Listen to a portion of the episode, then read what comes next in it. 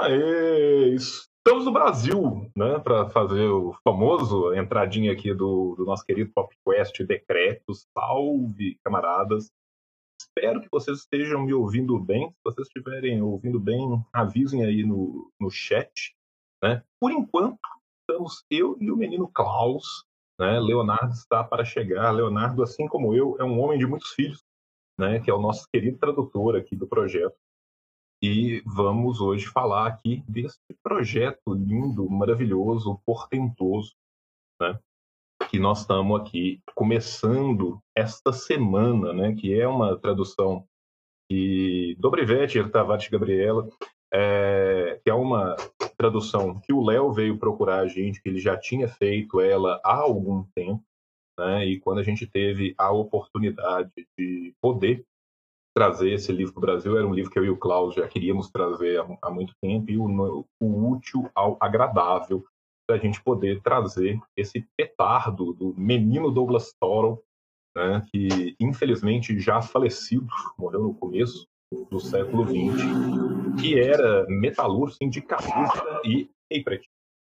E também jornalista, e que foi o homem que encabeçou uma cruzada contra um movimento que começou no Canadá no final da década de 80, ou seja, aquele período negro e obscuro do anticomunismo louco, que desde o macartismo da década de 50, só no auge da década de 80 a gente teve um anticomunismo tão forte, né, foi o momento de Reagan, Thatcher, depois Bush pai, né, e foi a tentativa de inserir no sistema educacional canadense né, as mentiras do suposto fome e genocídio suposto Galadamar, né, para ser bem russo, o Holodomor, como a gente ficou tendo ele conhecido aqui no Brasil, que é uma mentira que é construída, em primeiro lugar, pelos próprios nazistas, e vai ser apropriada pela mídia estadunidense, instrumentalizada durante todo o período da Guerra Fria, principalmente da Guerra Fria Cultural, pela CIA, né, e que vai chegar até a academia. Né? A gente tem que lembrar que essa é uma mentira que começa a ser espalhada em jornais e termina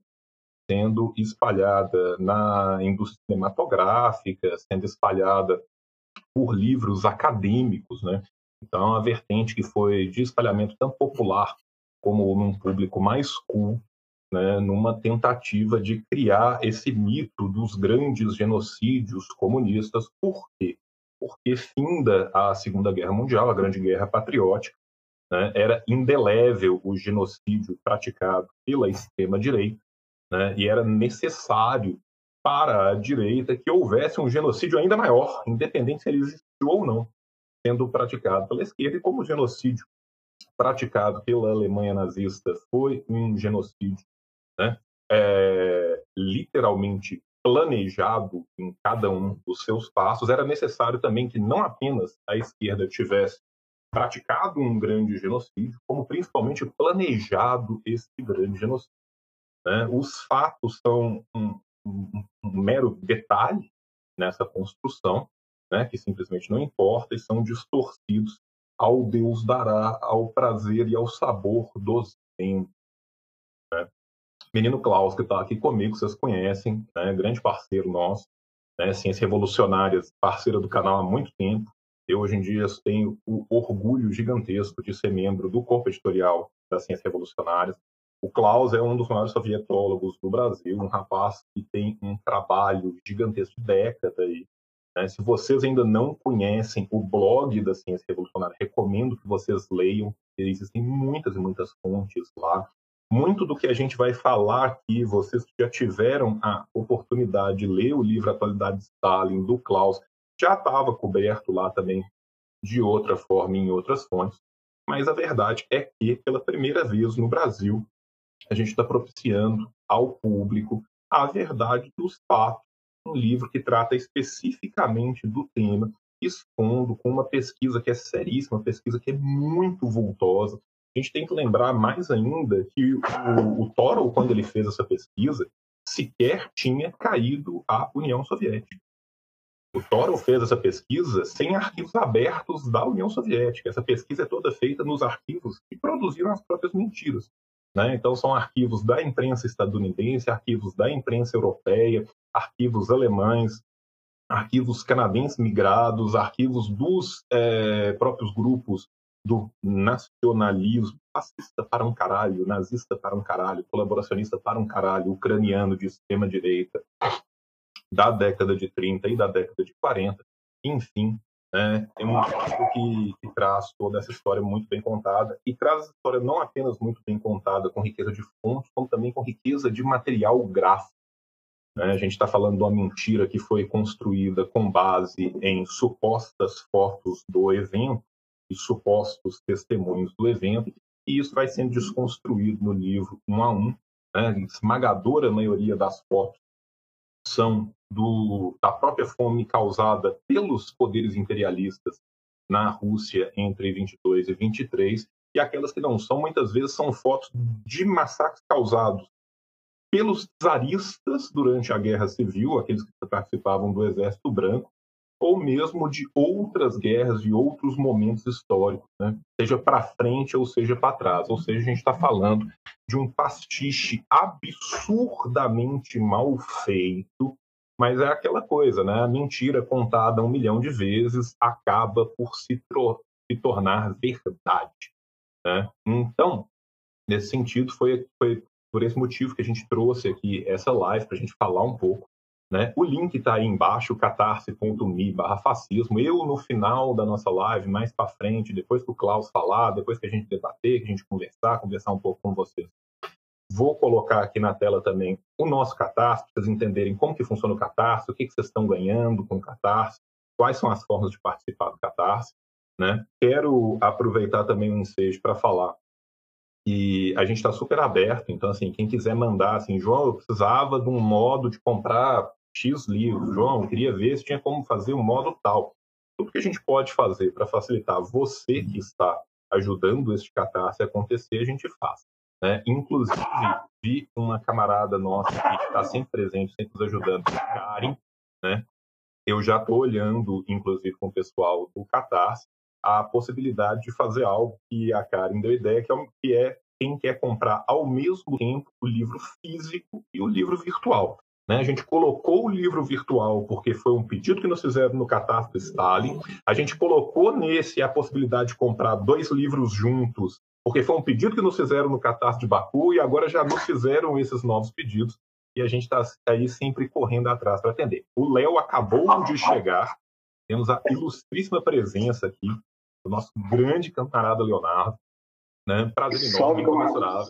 Salve, camarada Léo. Salve, camarada. é o tradutor do livro e um homem que conhece este livro, esta pesquisa e esses fatos que aqui vão ser narrados de frente para trás, de um lado para o outro, vice-versa, de quais salteado.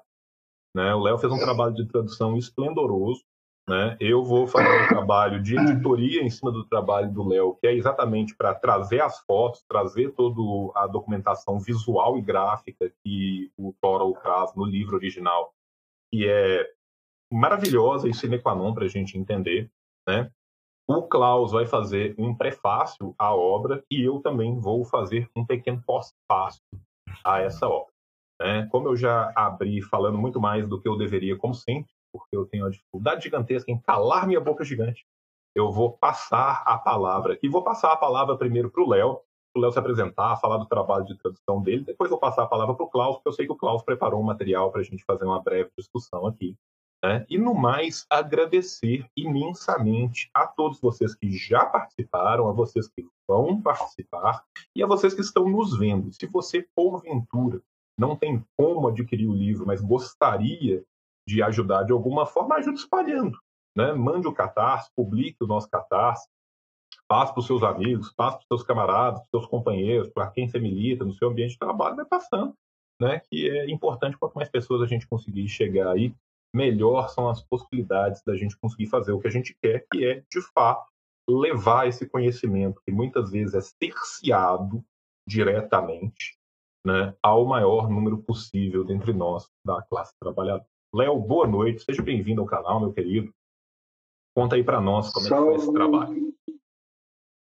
Fala, camaradas, boa noite aí pro, pro João e pro Klaus aí.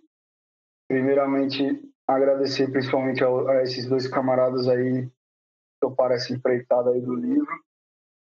É, foi um, uma tradução que eu fiz é, há um ano mais ou menos. E foi bem espontâneo, na verdade, para o processo de fazer a tradução. Foi eu indo atrás do tema, né? E confesso que quando eu fui quando eu fui atrás desse livro, quando eu li esse livro, eu fui ler com muito pouca expectativa, assim. Mas aí eu me deparei com uma pesquisa histórica muito qualificada, né? Apesar de, de ser já uns 30 anos atrás, né? Eu acho que mais. Estou ruim de conta. 30 anos atrás foi 91, é, uns 35 anos atrás. Teve algumas coisas com relação à pesquisa dele que já foram atualizadas, mas não muda em nada a substância assim, do livro principal. Né? É, e é isso, assim, quando eu li, eu me deparei com, com, uma pesquisa histórica muito bem feita e eu falei, meu, vou traduzir. Aí eu, aí eu traduzi enquanto eu lia. É, então, foi bem, foi bem prazeroso, assim, fazer, é, fazer essa tradução, porque eu também fui pesquisando, é, o livro traz muita é, o livro joga luz em outros assuntos também, né? não só é, da questão da fome, mas da guerra, da Segunda Guerra e da oposição é, nacionalista ucraniana, né, que é, é, tipicamente fascista, né, apesar de, de é, eles não se identificarem dessa forma, mas é, é, a mesma posição desde o começo da Revolução Russa, desde 17 até, é, é, como eu digo aí na apresentação do Catarse, até o, o Euromaidan de 2014, né? a revolução a revolução colorida de 2014 da Ucrânia que instaurou um regime fascista. É, ela tem como referência e tradição essa direita ucraniana que foi realmente muito lesada com a, com a Revolução Russa, né? Porque eles eram o quê? Eles eram os latifundiários. Eles eram a Ucrânia era o país era na verdade, se você olhar a história, não tinha Ucrânia antes da Revolução Russa. Nunca existiu esse país chamado Ucrânia. Era sempre uma parte da Rússia. Inclusive, Kiev já é, foi durante os primórdios da Rússia, a capital da Rússia, né? E Ucrânia, a tradução de Ucrânia significa as terras da fronteira. Então era meio a fronteira ali entre os povos russos e a Europa é, ocidental, apesar de ter um longo caminho ainda. Afinal, entre Ucrânia e Alemanha tem só a Polônia, né? Que também foi, foi palco de, de grande disputa territorial ali. Né? Mas enfim, depois eu vou falar mais. É só me introduzindo, eu nem me apresentei, né, gente? Foi mal.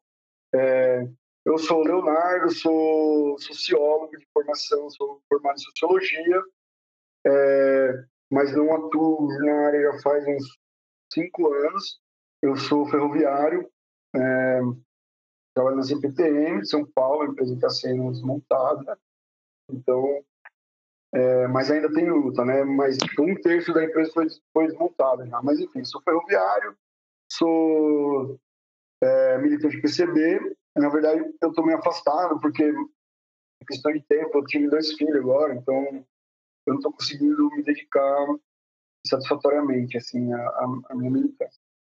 Mas esse livro foi traduzido há um tempo, é, e aí, ainda bem, eu, eu vi alguma live do João que ele falava bastante do livro. Aí eu falei, nossa, achei quem vai topar é, a empreitada comigo. Falei com o João, e o João é papum da hora. Já entrou em contato com o Cláudio, já tinha comentado com o Cláudio, mas a gente não tinha fechado. Aí foi isso. O João já deu a ideia do Catarse, fez as contas, o bicho é, o bicho é rápido. o bicho é bom, é bem, bem prático. Da hora. Eu gostei bastante dessa proatividade do João, da hora. E é isso, vamos que vamos. Fiquei muito feliz aí também. Obrigado a todo mundo que já contribuiu. a gente já chegou a. já passou de 25% aí, se mantendo esse ritmo a gente vai vai meter a Dilma e dobrar a meta, né, gente? então, é, é, isso, assim, introdu introdutoriamente, eu acho que é meio que isso, assim, esse livro lança luz em coisas além desse fato que foi é, a suposta fome, né? Que é o processo de coletivização, que também depois, se tiver oportunidade nessa mesma live aí, nessa mesma live aqui, eu vou falar um pouco do que eu acho desse processo. Beleza? Não, é nóis. Valeu, camaradas, aí pelo, pela parceria. Da hora. Tô feliz pra caramba que saiu. Então, gente, deixa eu aproveitar aqui e colocar nosso catarsezinho aqui online, né? Nós estamos, nós lançamos o catarse aí tem dois dias, basicamente, já estamos quase batendo 30% da meta, o que é, para nós, assim, uma velocidade absurda, né? Você que vai participar do Catarse, como eu já falei anteriormente, né? Você tem várias formas diferentes de participar. A gente criou a ideia de fazer o livro virtual muito pensando nos nossos camaradas de Portugal e dos brasileiros que estão na diáspora, que pediam para a gente o livro virtual. E quando a gente fez, a gente acabou descobrindo que tem muita gente também no Brasil que prefere o livro virtual. Então, você que quiser, tem a oportunidade de pegar o livro virtual. O livro físico, ele vem em três formas diferentes. Né? Você pode pegar ele secão o livro, o livro marca-texto, ou o pacote completo com o livro marca-texto e o pôster. Né? Só para mostrar aqui para vocês, quem fez a arte de tudo para a gente foi o Solar Waver. Tá?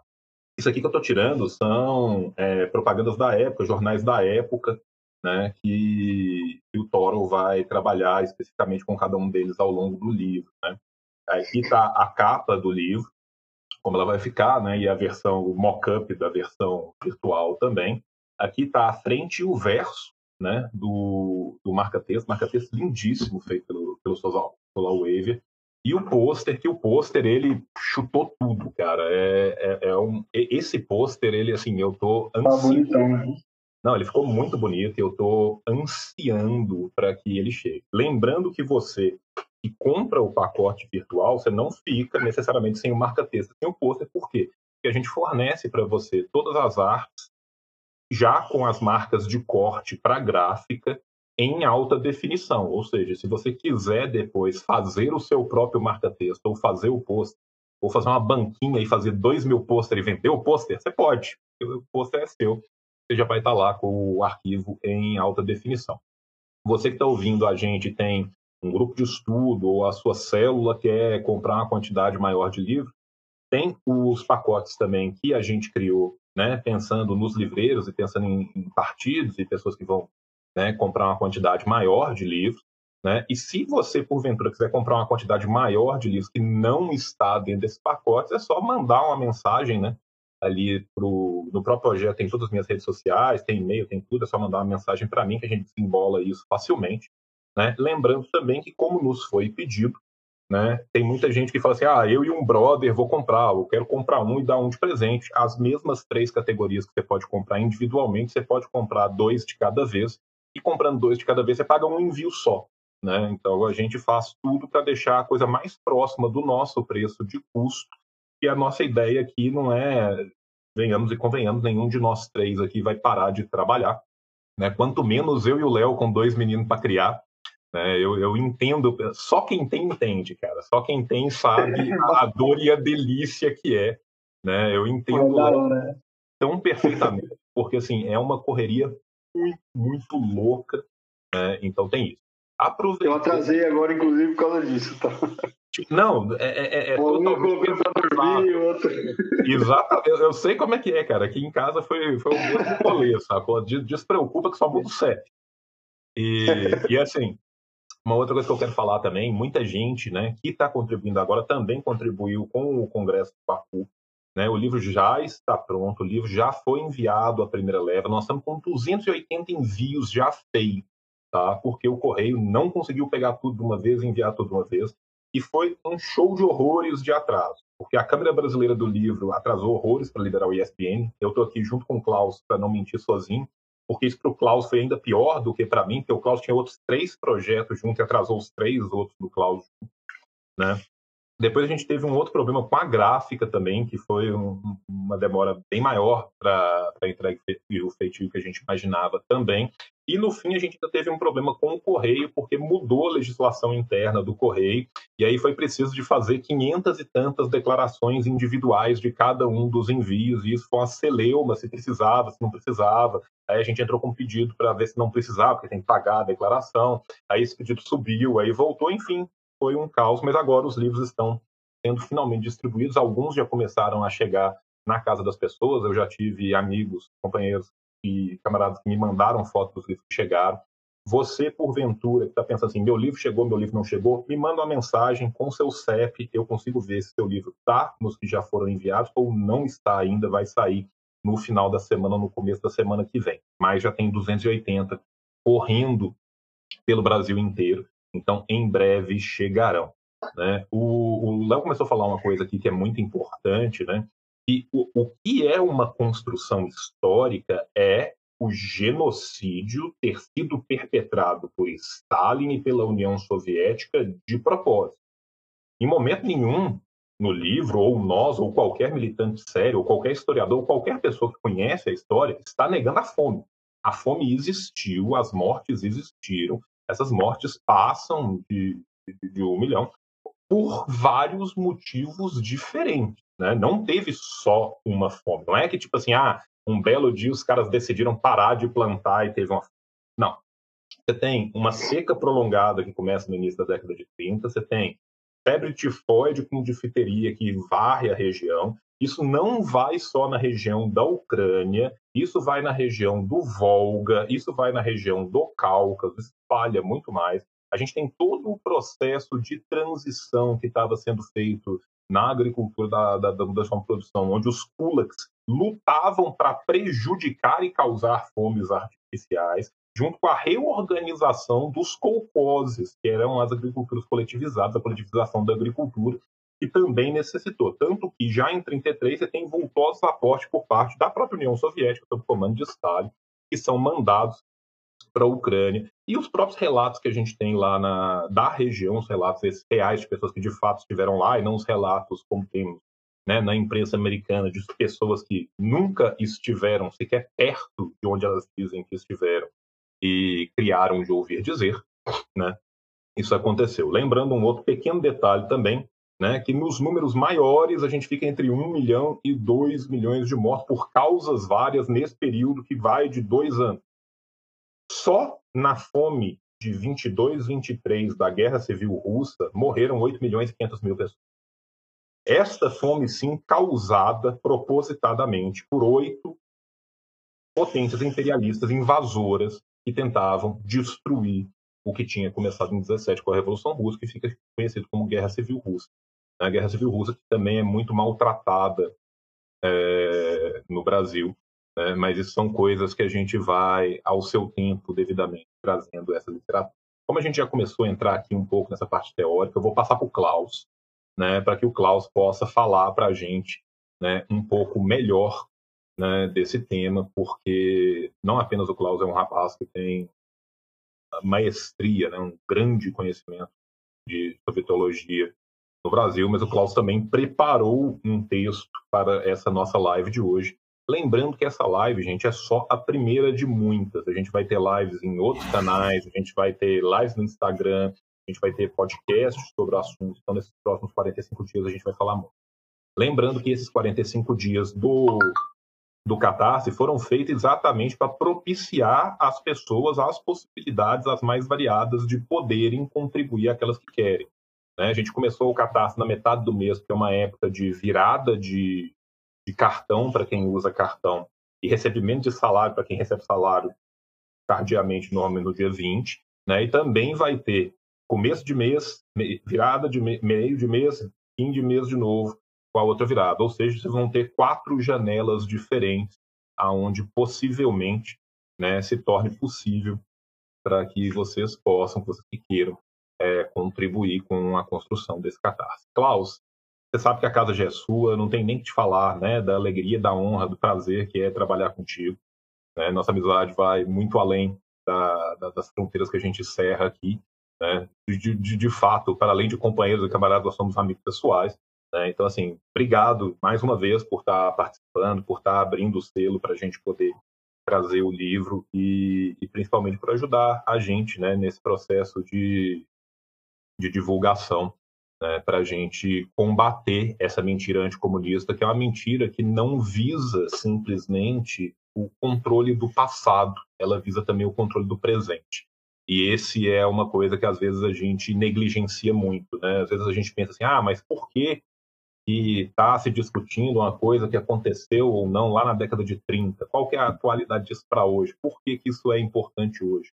Né? Isso faz parte de um projeto é, que vem sendo conduzido, infelizmente, com, com bastante sucesso, contra o qual a gente luta, né? que é esse projeto de desemancipação da, da humanidade, né? e que faz parte o controle do passado para que ele gere também o controle e os problemas no presente. Klaus, a casa é toda sua, a palavra é toda Obrigado, camaradas. É, quero dizer que é uma imensa satisfação e um prazer estar aqui mais uma vez. É, agradeço a oportunidade, agradeço o João, agradeço o Leonardo por trazer é, essa tradução para nós, para que possamos aí combater os problemas que o imperialismo vem gerando ao longo de sua existência é, sobre a história da humanidade.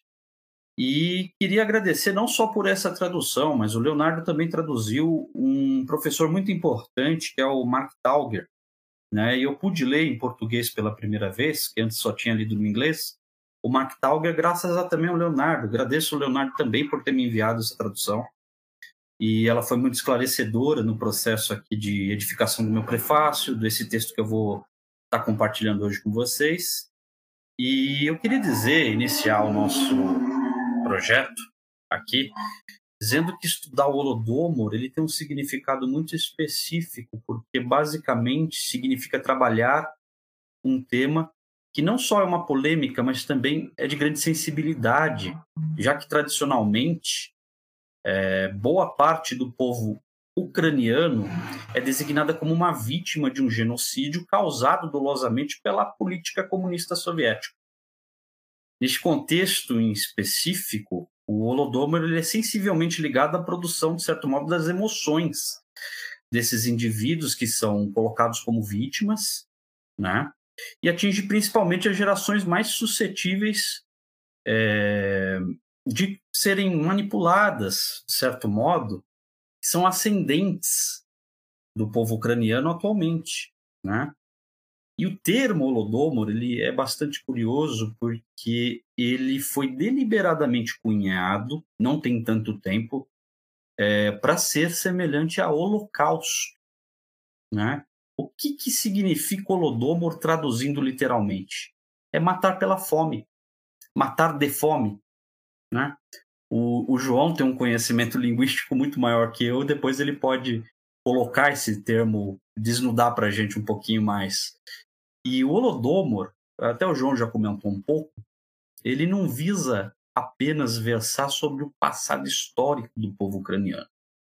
E também não tão somente visa substituir a história oficial da era Stalin, especificamente. Porque já nas próximas eh, gerações soviéticas, ele já era um tema trabalhado, ele já era um tema utilizado para caluniar a era Stalin. Né? Então, ele não, não estava é, somente usado contra os soviéticos após a queda da União Soviética. Ele foi ganhando proporções cada vez maiores. É, no começo, eles falavam em fome, eles não falavam em holodomo. Foi surgindo ali nos anos 90 o termo. Se eu não me engano, ele é cunhado oficialmente em 2008 e aí ele passa a ser utilizado, né? E ele não visa controlar só o passado, Acima de tudo, a propagação do holodomo visa produzir emoções para controlar o presente e o futuro. Ele tem uma semelhança nesse sentido com o chamado massacre de Katyn, que nós ainda vamos lançar materiais sobre, nós vamos trabalhar melhor também sobre.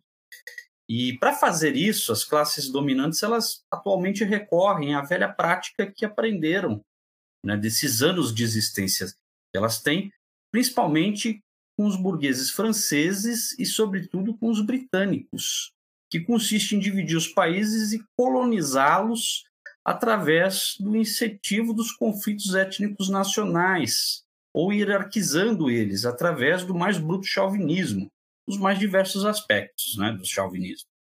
Então, como o objeto das classes dominantes atualmente é desemancipar, como o João já comentou, e, portanto, reinstalar o projeto colonial clássico, muitos dos agentes dessa grande burguesia desse imperialismo que a gente chama, é, procuram colocar em prática, ainda que sutilmente, velhos hábitos que já não existem tão profundamente hoje.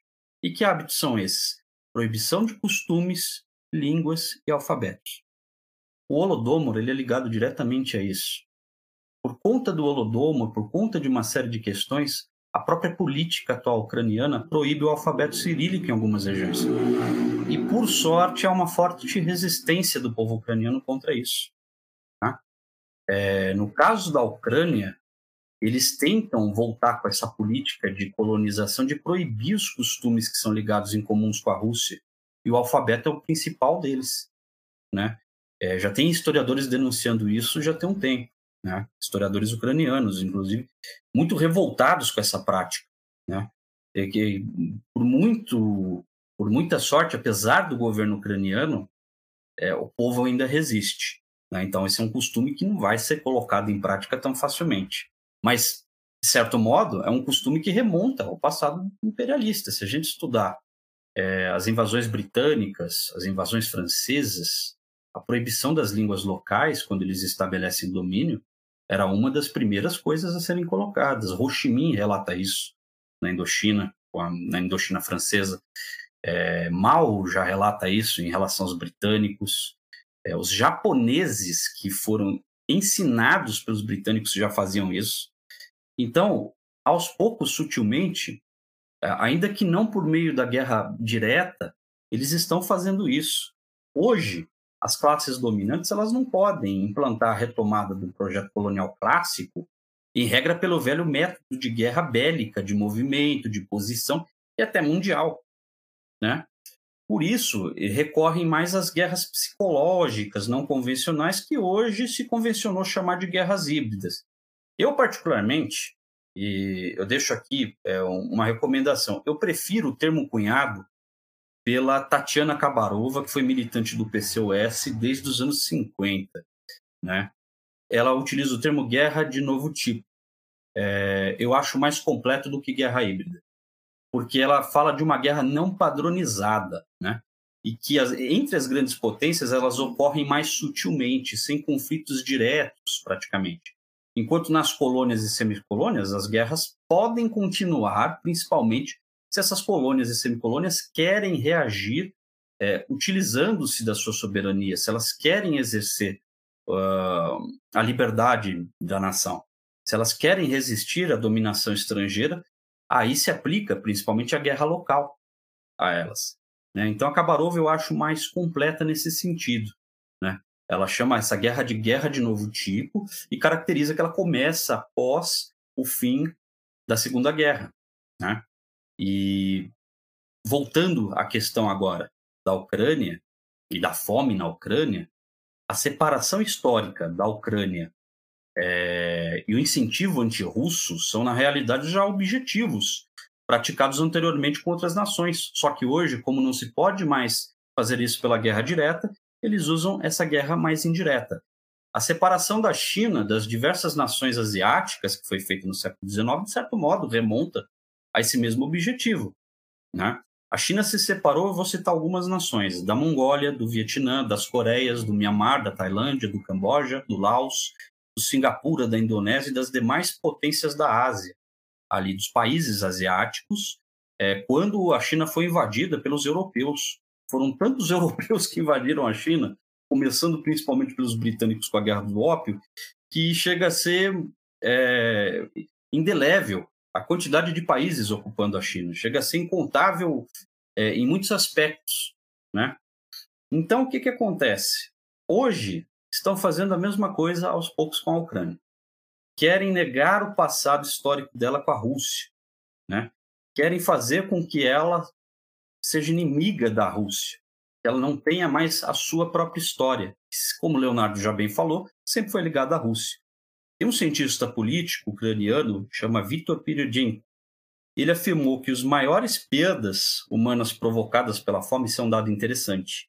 Né? Da fome de 32 e 33, que é designada de Holodomor, é, essas perdas ocorreram principalmente na Ucrânia Ocidental. Por que, que isso é relevante? Porque a Ucrânia Ocidental, principalmente na década, no começo da década de 30, ela estava pouco sob domínio da União Soviética. Ela estava quase nada é, ligada à União Soviética. Então é importante notar isso, né? É, ela estava fora desse domínio e ela entra sob o domínio da União Soviética muito mais após a Segunda Guerra, né? É, já atualmente a Ucrânia, como o Leonardo citou, ela sofreu um golpe, né? Uma revolução colorida. Ela passou a, a reivindicar o passado nazifascista dela, os heróis que eles chamam de heróis nazifascistas, o Stepan Bandeira, entre outros que foram aliados do Hitler e da chamada OUN, que é a Organização dos Nacionalistas Ucranianos, que lutaram com a Alemanha na Segunda Guerra. E após um, uma espécie de golpe, né, cessou-se a amizade da Ucrânia com a Rússia. Isso mais ou menos entre 2013 e 2014. Antes, em 2012, ela estava orientada com a Rússia. É, ela estava orientada com a amizade da Rússia, e caso isso crescesse, principalmente por parte do imperialismo, haveria um, um, um, temor aqui da volta da união das repúblicas ali, né?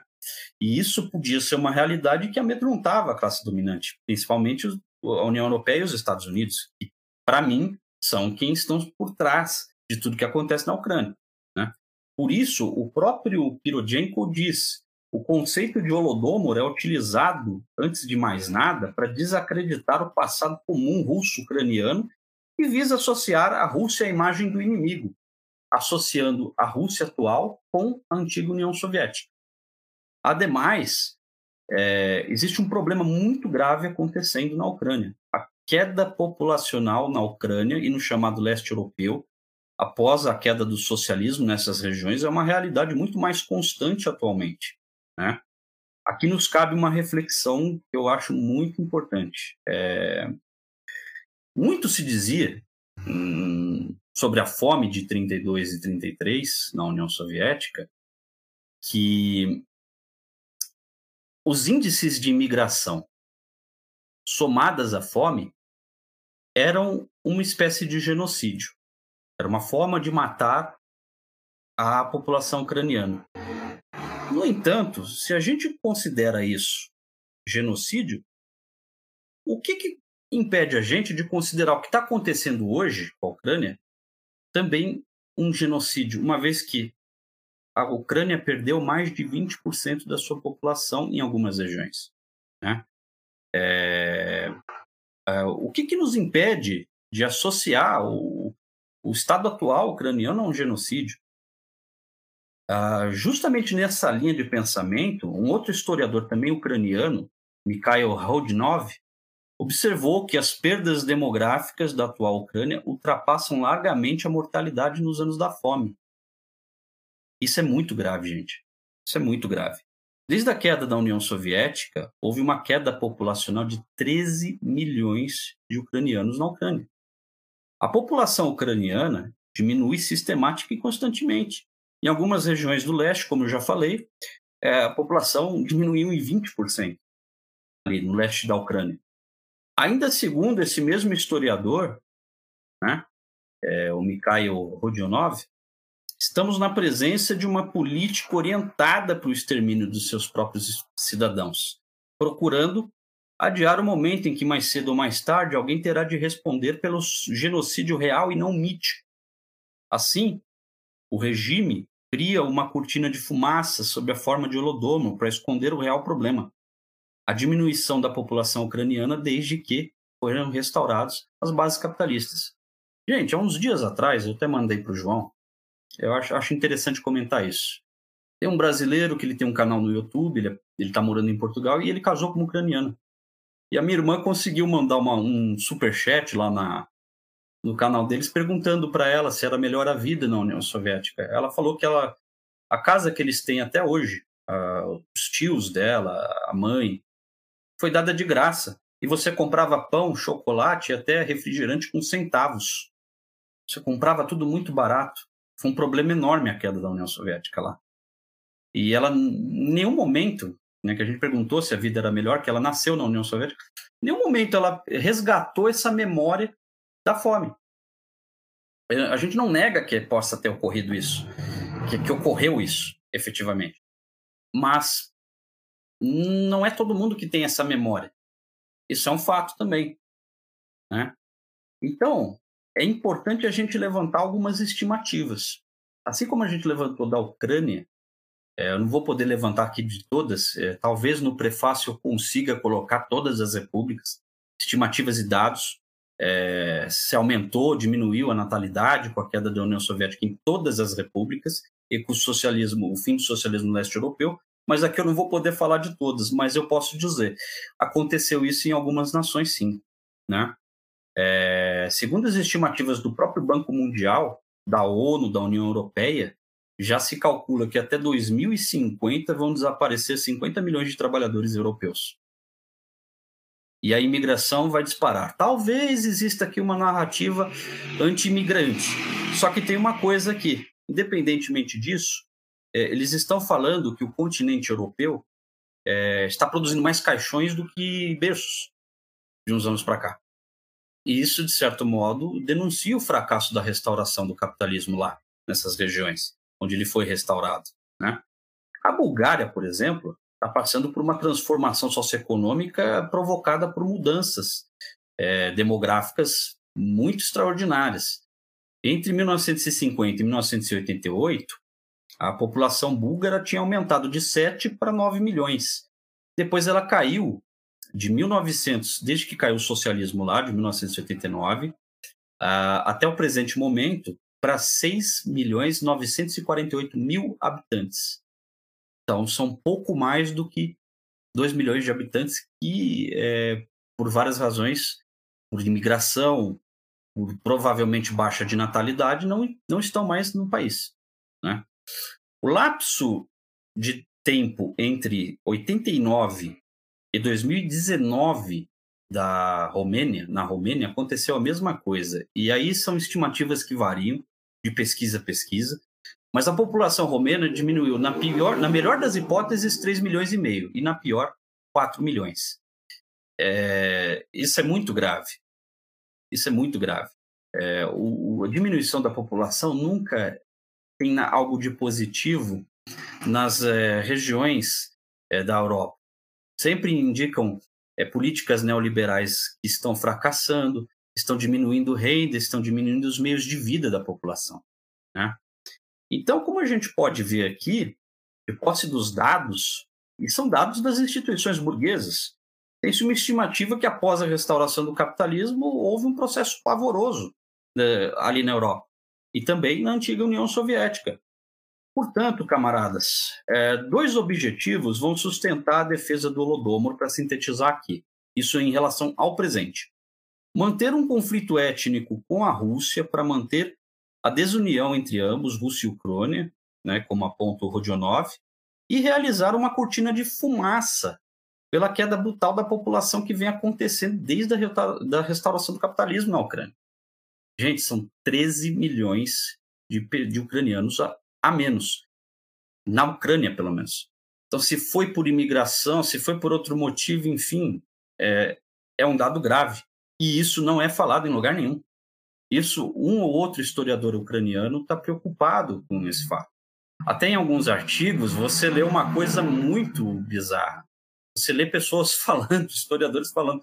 E por que a gente precisa crescer? Por que precisamos ser tão numerosos? Você vê historiadores burgueses ucranianos levantando uma questão estúpida como essa.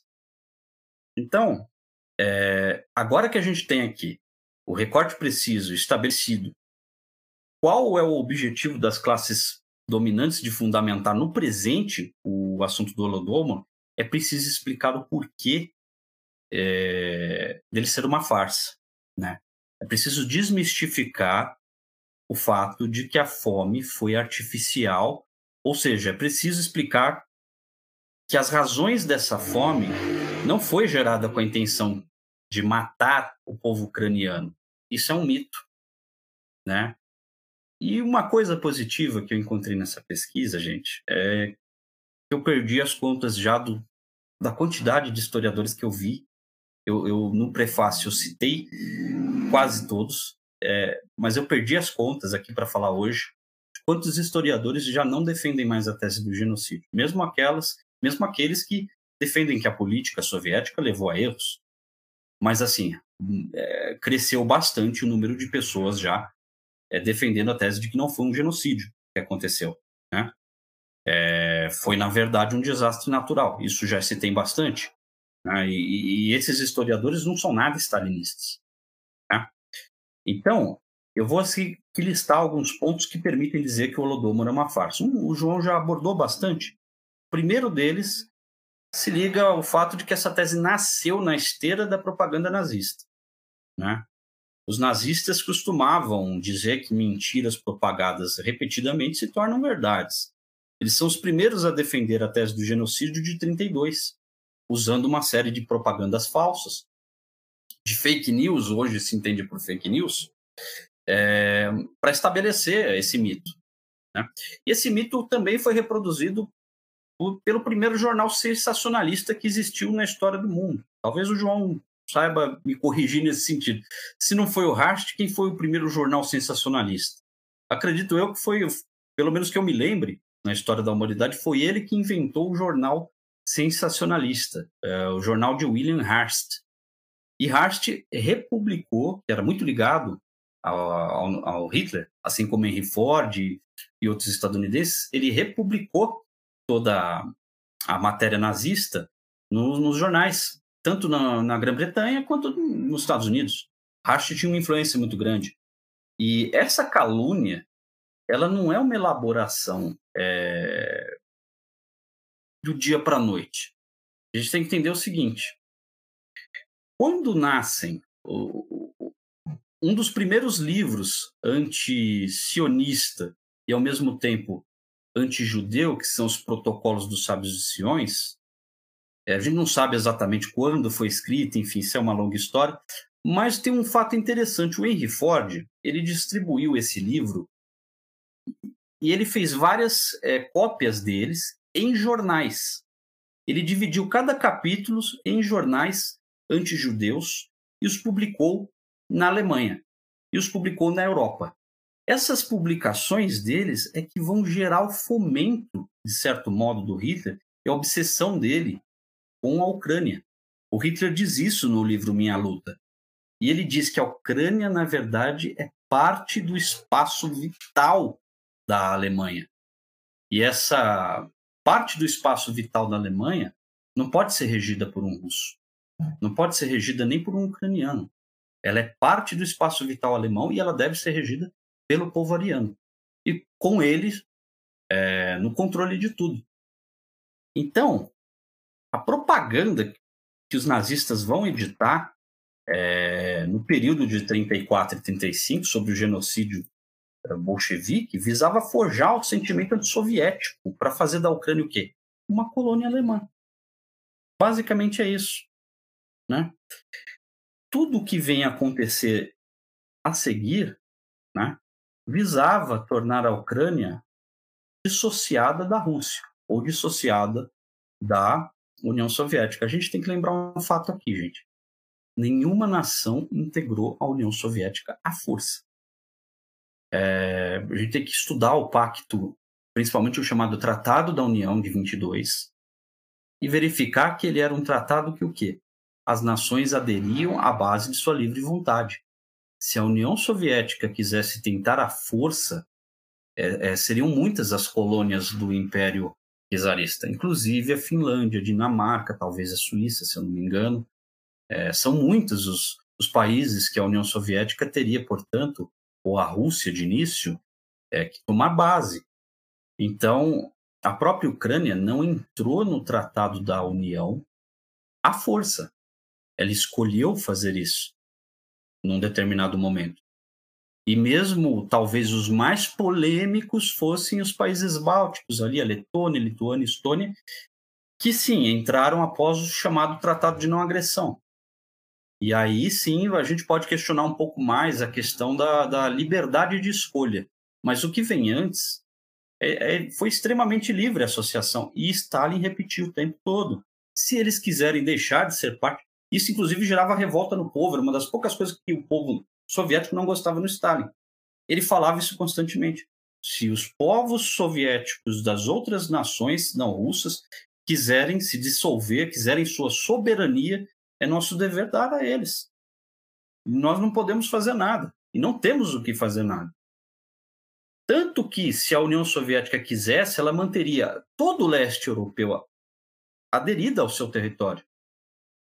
Se fosse uma questão de poder bélico, uh, dado o desempenho do próprio Exército Vermelho na, na, na, Segunda Guerra, a gente teria ainda, de certo modo, um grande é, chauvinismo, que nunca aconteceu por parte dos soviéticos.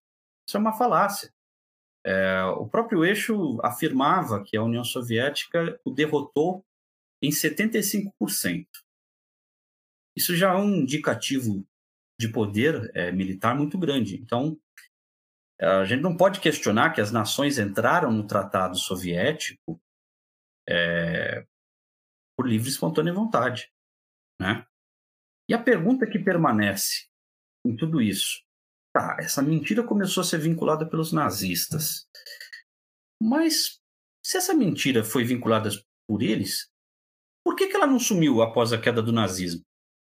É, a resposta é bem simples, porque os liberais resolveram se apossar delas e usá-las como arma, principalmente os estadunidenses. O projeto liberal, ele resolveu continuar o projeto nazista. Até tem um camarada português que eu gosto muito, o Mário de Souza, ele escreveu um artigo muito conhecido entre os comunistas que se chama História sobre as mentiras, é, mentiras sobre a história da União Soviética. Lá ele comenta uma série de fatos em relação a isso. Né? Os artigos na imprensa de Harst, por exemplo, é, eles falavam sobre milhões de mortos na Ucrânia, tinha sido provocada pelos comunistas, era detalhado, era terrível, na verdade, né? E depois esses artigos foram republicados após o fim da guerra, da Segunda Guerra, na imprensa estadunidense. Então a imprensa de Hart, que fundou o chamado jornal sensacionalista, utilizou tudo o que estava a seu alcance para fazer dessa mentira uma realidade. Mesmo depois da guerra, isso não parou. Outros jornais dos Estados Unidos passaram a seguir esse padrão. E assim se origina o primeiro grande mito dos milhões de mortes na União Soviética né? Falavam de protestos sobre a fome que nunca aconteceram, na verdade, eu já vou comentar sobre isso, né? E tudo mais. E no fim das contas, essas mentiras só foram começar a ser desmentidas em 1987, né? Elas demoraram 50 anos para ser desmentidas no Ocidente. O Totlow, que nós estamos publicando agora, tem um papel importante nisso. Ele foi o primeiro a desmistificar as matérias em si da imprensa. Né? E aí é importante a gente falar do quê? Do, da real situação que aconteceu. Da fome, realmente, e do número real de mortos. O que, que quantos morreram de fato? Isso já existe hoje, né? É... O que acontece? Hoje, gente, a gente tem por arquivo de pesquisa da Helena Prudnikova que foram o quê? Foram 2 milhões e meio de mortos. Mas não foram de de, de fome. Foram de todas as causas durante o quê? 1932 e 33. E esses arquivos vêm da base estatística soviética, que é a única que registrava mortos na Ucrânia, inclusive. E em toda a União Soviética, o Zenskov vai falar que morreram 3 milhões.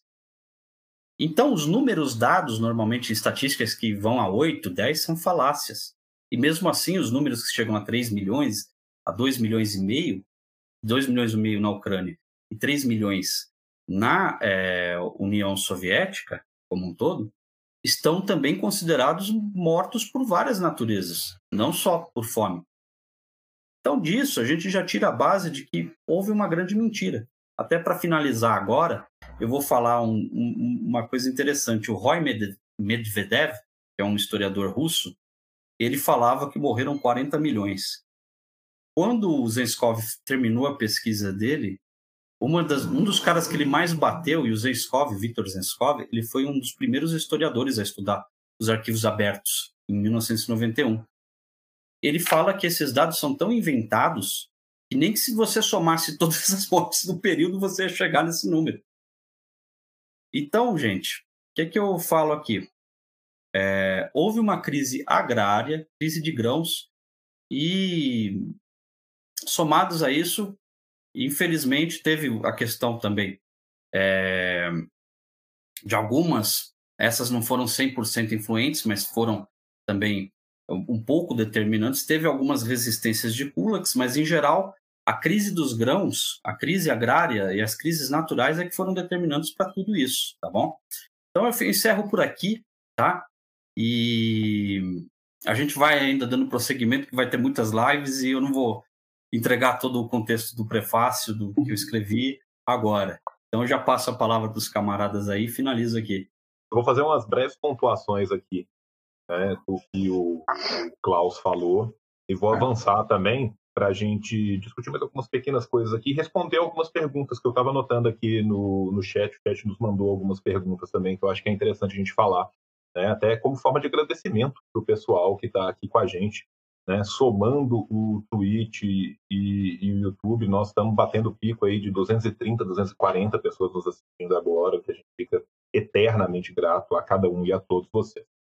Por parte, né? Quando o Klaus mencionou o Mein Kampf, né, o Minha Luta, o Hitler literalmente usa o termo Lebensraum, né, que é o espaço vital alemão para a Ucrânia. Por que, que ele usa esse termo? Exatamente por causa da Galícia, né? O que a gente chama em português de Galícia, em curso Galítina, é a região que o Klaus mencionou da Ucrânia, que foi tradicionalmente ocupada por poloneses, ou seja, você tem muito mais gente lá de origem polonesa do que origem étnica ucraniana, e que foi uma região que pertencia primeiro ao Império Austro-Húngaro e depois à, à Polônia, que era uma região brutalmente conservadora e que lutou contra a União Soviética em todas as oportunidades que teve todas.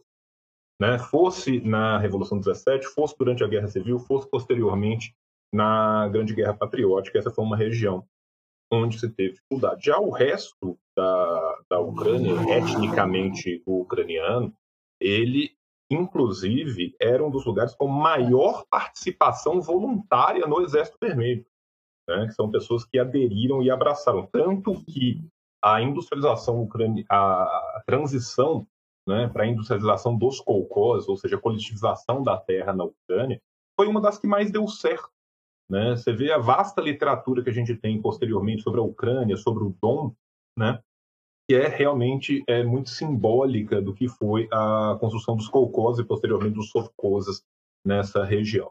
Né? O Klaus falou também da palavra, né, o Holodomor, que em ucraniano em russo vai ser Galadamar, né? Isso vem de Maritigaladon, né? que é matar pela fome, né? que aí do Maritigaladon veio o resumo Galadamar, né? que é o rolo do amor, para pegar esse rolo do holocausto né? e, e colocar junto né? com essa última parte do, do Holodom, né? que é a fome. Né? Então, o Galadamar vira essa morte pela fome. Né? Acho que era importante a gente falar disso, a gente falar da Galícia Ucraniana, e como o Klaus mesmo já falou, né, é, é algo que aconteceu com uma pluralidade de, e concomitância de fatores. Né? A gente teve longas secas, ali é uma região que tem seca, as secas são naturais. Muito ironicamente, ninguém comenta que depois da coletivização da agricultura, uma região que naturalmente tinha fome durante séculos deixou de ter fome. Isso ninguém comenta, né? mas isso passa muito além. Para além da seca, a gente tem que pensar que a gente está tendo uma reorganização de todo um tecido social. Então é óbvio que as primeiras experiências dos colcósios não vão ser tão frutíferas como elas foram posteriormente. Se você pega o que é a produção de grão nos mesmos colcoses no começo da década de 30 e no final da década de 30, você vê a diferença. Tanto que o esforço de guerra que foi possível foi também possível por causa do esforço colcosiano que acontece na década de 30, colcosiano, sovcosiano, né, da coletivização da agricultura aliada à industrialização. Bem, então nós temos aí, primeiro, né, essas secas. Em segundo, nós temos a reação da direita ucraniana, chamada direita nacionalista ucraniana, que depois da guerra tenta se livrar de todos os jeitos da pecha de colaboracionista, mas foram abertamente colaboracionistas, E quem fala que eles foram colaboracionistas não é o João, não é o Léo, não é o Klaus, são os arquivos da Alemanha nazista. Né? Inclusive, assim, você tinha divisão da SS na Galícia, você tinha divisão da Luftwaffe na Galícia, tinha várias divisões ligadas diretamente ao exército das quais as pessoas participaram, mas mesmo esses movimentos ainda na década de 30, movimentos completamente reacionários, movimentos desses que participaram na guerra civil do lado do exército branco, né? esses movimentos tentavam destruir de todas as formas possíveis a produção de grãos. Por quê? Porque os kulaks eram, em sua esmagadora maioria, os detentores da maior parte das terras. Quem fala que os kulaks não apenas tentaram, mas conseguiram destruir boa parte da produção de grãos, são os próprios nacionalistas ucranianos em jornais deles mesmos durante a década de 30, com muito orgulho. Eles falam com muito prazer e com muito orgulho que levaram a cabo uma campanha para destruir os grãos e conseguiram fazer essa campanha para prejudicar e tal. Então, assim, a parte artificial da fome é causada pela própria direita reacionária, ligado a essa crise da sequidão, que já prejudica naturalmente.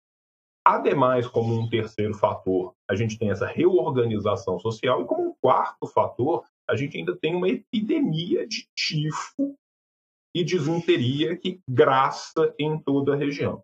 É, os números inventados são de uma forma tão bizarra que, para você ter ideia, o censo na União Soviética ele muda para contar certos é, povos de uma forma étnica diferente. Então, por exemplo, na região da Ucrânia, parte do Dom está ali, parte do Dom está um pouquinho para fora, você tem os cossacos. Os cossacos do Dom eram quase 3 milhões e meio de pessoas. Os cossacos deixam de ser colocados como é, ucranianos para serem contados como russos. Robert Conquest, que era um homem que era pago, Robert Conquest esteve na folha do Serviço Secreto Britânico como é, espalhador de desinformação durante décadas. Este homem vai ser quem Reagan vai tirar do ostracismo para escrever o Harvest of Sorrow, que é um dos livros que volta com o tema do Holodomor para tentar comemorar os 50 anos de um massacre que nunca existiu na propaganda anticomunista da década de 80. O Robert Conquest conta os cossacos do Dom como mortos, simplesmente porque eles deixaram de ser ucranianos. Né? Se a fome, tem um outro detalhe pequeno, né? A fome que foi feita contra os ucranianos, ela não passou só na Ucrânia. Ela passa numa parte da Galícia que atravessa para a Polônia, ela passa também numa parte inteira do Baixo Volga e do Alto Cáucaso. Então, é uma fome estrategicamente contra um povo que pega 20 etnias diferentes num lugar muito maior do que o lugar que ela deveria. Então, assim, né, a gente tem vários e vários e vários é, motivos diferentes para a gente poder né, é, mostrar como se deu essa construção e mais ainda entender como essa construção se dá historicamente. Porque aqui nessa primeira live nós estamos falando muito da construção como um todo, a gente teve que entender exatamente que isso é uma coisa, uma longa duração. Tiveram vários períodos diferentes. Então você tem ali aquele primeiro período do William Hearst, ali já na década de 30. William Hearst, um colaboracionista aberto do nazismo, que vai fazer. Fascista número um dos Estados Unidos. Fascista número um dos Estados Unidos, né? Então, assim, é, que faz esse colaboracionismo, não só na década de 30, mas durante todo a guerra, o homem tinha contato direto com Hitler e com a alta cúpula né, da Alemanha nazista. Você vai ter depois, durante o período do macartismo, os imigrantes ucranianos, que eram colaboracionistas nazistas, que foram protegidos pelo Ocidente. Inclusive, isso causou briga interna dentro da CIA. Você tem documento da CIA, do, tinha um cara na CIA, tinha um departamento na CIA. Isso está no livro do, do Toro, tinha um departamento na CIA que era o cara que devia evitar que nazistas e colaboracionistas entrassem nos Estados Unidos. E aí tinha um outro cara dentro da CIA que botava todos eles para dentro. Os dois têm um bate-boca, você tem a documentação dos dois. O cara falou assim: olha, esses caras são todos nazistas, esses caras todos colaboraram com os nazistas. Não, não, não. Nós vamos deixar ele entrar aqui porque eles estão fazendo um favor para nós construindo essa narrativa. E boa parte desses colaboracionistas nazistas que depois se radicam nos Estados Unidos vão ser quem, durante o macartismo, vão dar a, os falsos testemunhos de todos os horrores que aconteceram só na cabeça deles. Né? Os, o, o, próprio Hearst empregava constantemente é, falseadores, falsários, né? os caras 171 mesmo, condenados, fugitivos, e quando, é, por alguma carga d'água, acabava voltando para os Estados Unidos e era preso, ele passava a contar histórias cada vez piores e misticamente o Departamento de Estado ia diminuindo cada vez mais a pena do sujeito à medida que ele falava coisas cada vez piores contra a União Soviética. Então, a verdade né, é, é que a coisa é muito mais complexa do que isso. O Léo queria falar um pouco do processo de coletivização, vou passar para o Léo falar um pouco do processo de coletivização. Depois a gente volta e, e eu vou colocar as perguntas que eu tinha separado aqui para a gente fechar essa primeira live nossa, pode ser? Vou passar a palavra aqui para o meu queridíssimo camarada Léo. É nóis. Então, é o seguinte, é, é, eu acho que é importante, assim, o livro, o livro do Toto, ele fala sobre a campanha, né? Então, é como o título diz, é, de Harvard a, a Hitler. Na verdade, é de Hitler a Harvard, agora que eu vi, tá Mas, enfim. é, ele, o livro ele, ele foca na campanha, né? Ele, ele quer estudar de onde surgiu essa história, né? Quem começou a contar isso? Né? Mas é, eu vou, eu vou para vocês lerem é, essa história, vocês vão para o livro. Para a história da própria coletivização, eu vou dar uma pincelada aqui só no, no que eu penso, assim. E, enfim, é um grande argumento, né? Eu acho que é o grande argumento é, para o senso comum rejeitar o, o, a, a, ideia socialista comunista, que é, é isso, né? Ah, comunismo passa fome.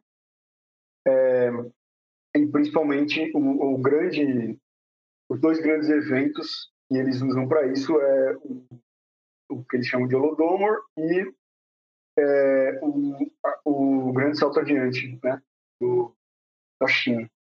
Aí vamos falar um pouco é, de um modo geral, assim.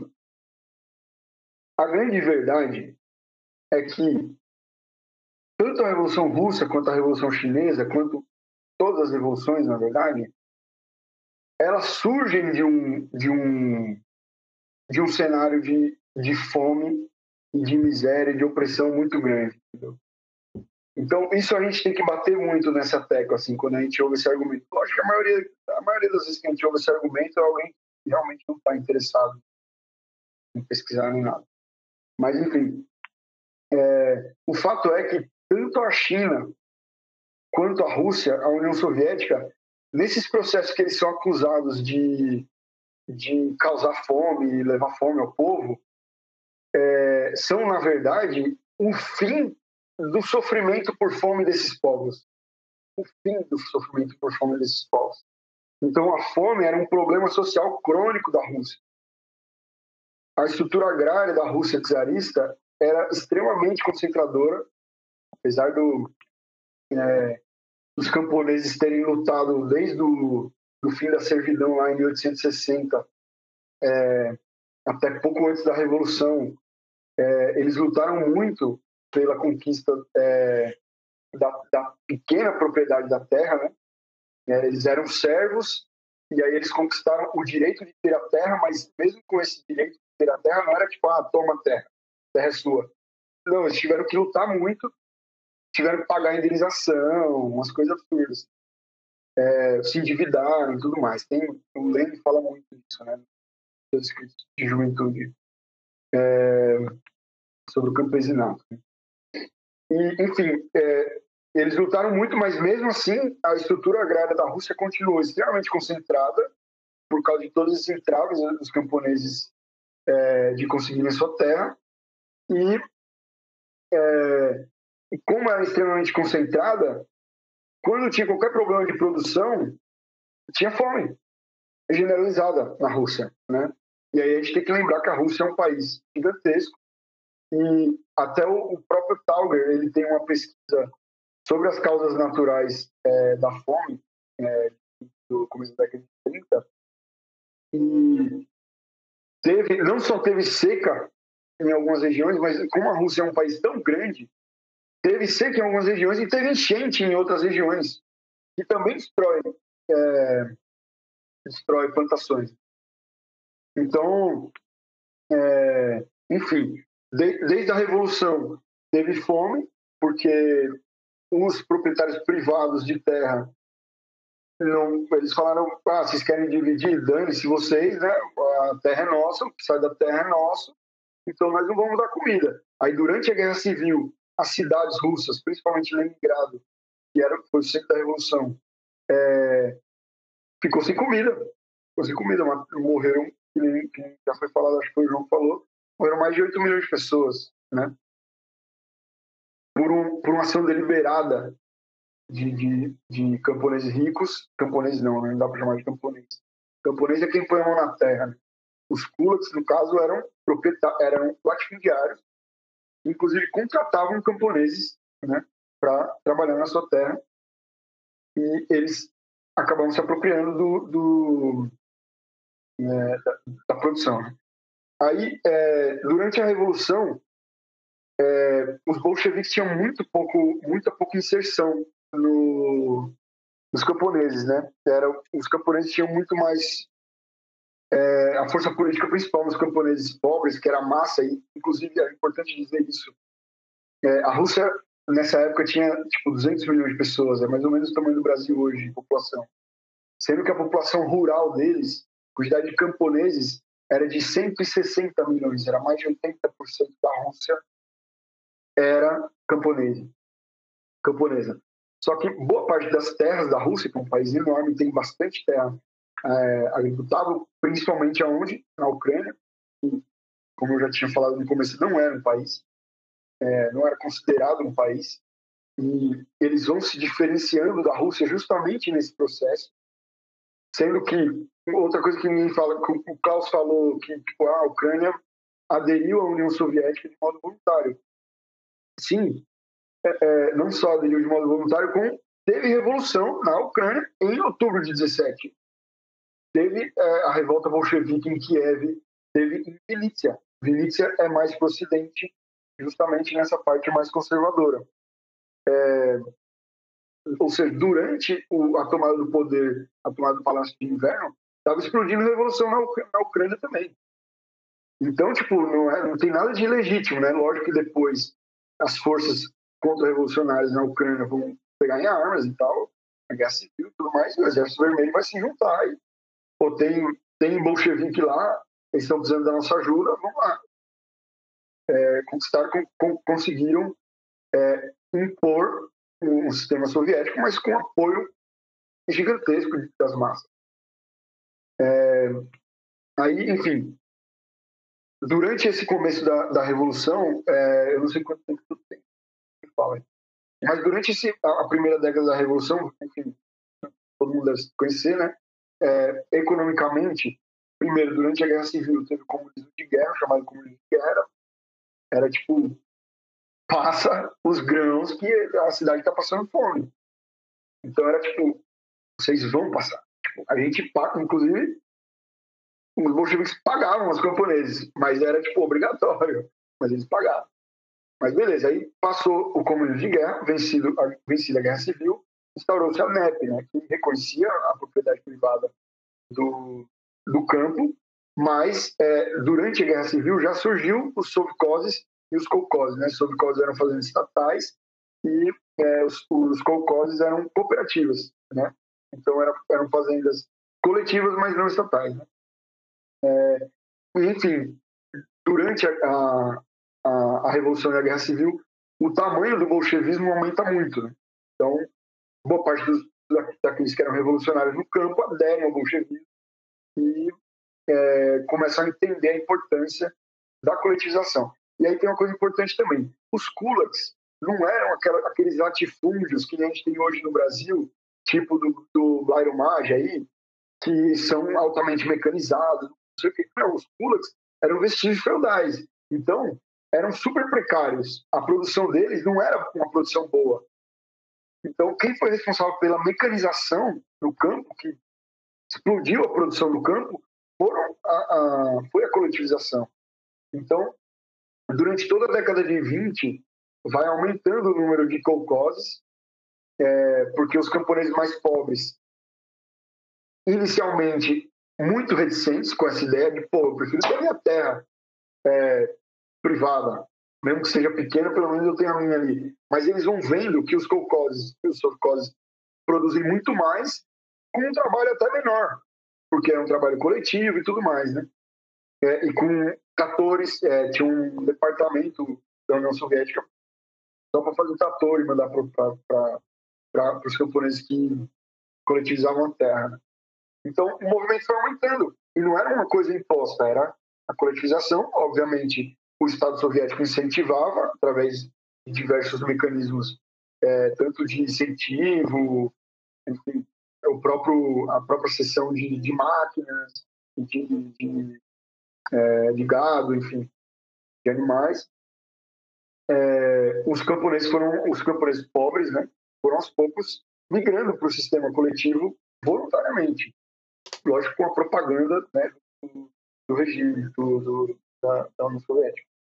É, só que, obviamente, tinha aqueles kulaks que tinham terras enormes e falavam, mano, aqui vocês, estou nem aqui, vou ficar com a minha terra aqui, e, eles ainda eram responsáveis por uma grande parte da produção, porque eles, né, enfim, já falou, a Rússia era enorme, é, eles eram donos de, um, de, uma grande parte da terra é, e resistiam a isso.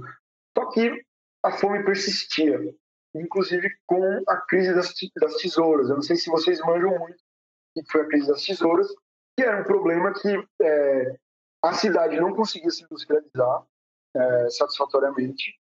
Então, a cidade não tinha muito a oferecer para os camponeses é, para conseguir comprar os grãos necessários e não só os grãos necessários, como é, produzir o excedente necessário para poder é, fazer uma industrialização né, de verdade. Uma industrialização forte que o, principalmente o Stalin já já percebia ser necessário, não porque, ah, não, eu gosto de indústria, não, porque ele via, ó, a gente ganhou a guerra civil, mas os caras voltaram para casa, estão se armando e eles vão voltar para pegar a gente.